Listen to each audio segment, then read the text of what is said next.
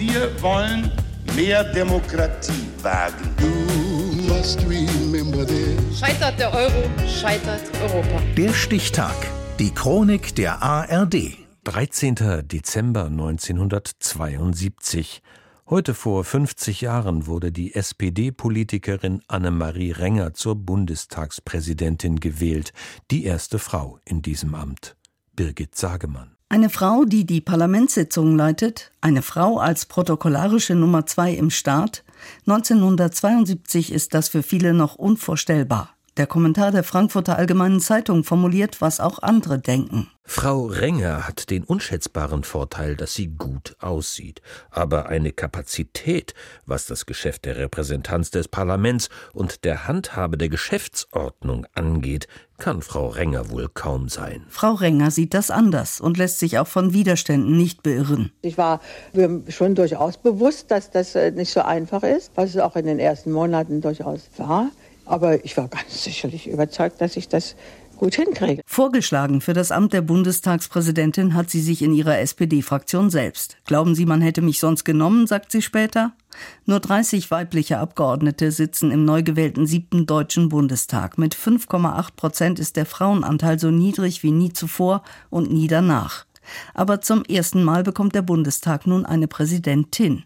Weltweit die erste Frau an der Spitze eines frei gewählten Parlaments. Ich stelle hiermit fest, dass die Abgeordnete Frau Renger die Stimmen der Mehrheit der Mitglieder dieses Hauses auf sich vereinigt hat. Frau Präsident wird sie zunächst angeredet, stellt aber schnell klar, da ich eine Frau bin, würde ich ganz gerne Frau Präsidentin angeredet werden. Dass ihre Wahl besondere Aufmerksamkeit bekommt, ist Annemarie Renger bewusst. Natürlich sei das ein Durchbruch, sagt sie selbst. Das Zeichen, dass auch Frauen jedes Amt offen stehen sollte. Aber ich möchte haben, dass es eben nicht als was Besonderes, sondern in Zukunft als etwas Normales angesehen wird, wenn auch eine Frau auf einem hohen Stuhl, auf welchen auch immer in Staat und Gesellschaft sitzt. Sie kommt aus einer durch und durch sozialdemokratischen Familie, ist selbst 1945 in die Partei eingetreten.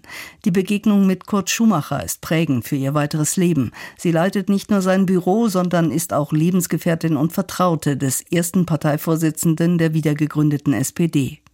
Nach Schumachers Tod startet sie ihre eigene politische Karriere, wird 1953 Bundestagsabgeordnete, später auch Mitglied im Bundesvorstand und im Präsidium der SPD.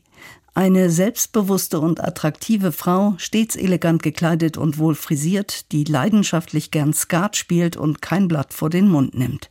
Der Bundestag ist kein Mädchenpensionat, ist einer ihrer viel zitierten Sprüche. Abgeordnete, die zu lange reden, bekommen das zu spüren. Herr Kollege, von der, von Ihre Redezeit ist beendet. Ja, Nein, Sie haben keinen Satz mehr. Sie verlassen bitte das Podium.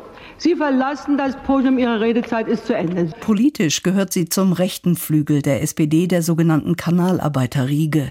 Manche sagen, auch deshalb wollte Bundeskanzler Willy Brandt Annemarie Renger nicht in seinem Kabinett haben. Willy Brandt mochte mich überhaupt nicht besonders. Der sagte immer, Annemarie, das ist ja gut, was du sagst, aber musst du es denn so sagen? Ich gesagt, ja. Als Bundestagspräsidentin ist sie diszipliniert und achtet auch darauf, dass andere sich an Regeln halten.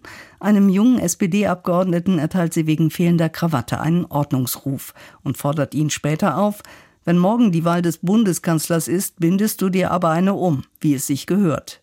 Der Name des Abgeordneten Gerhard Schröder. Nach einem Jahr im Amt ist Annemarie Renger in Umfragen die beliebteste deutsche Politikerin. Geschichte schrieb sie mit ihrer Wahl zur ersten Bundestagspräsidentin, heute vor 50 Jahren. Der Stichtag. Die Chronik von ARD und Deutschlandfunk Kultur. Produziert von Radio Bremen.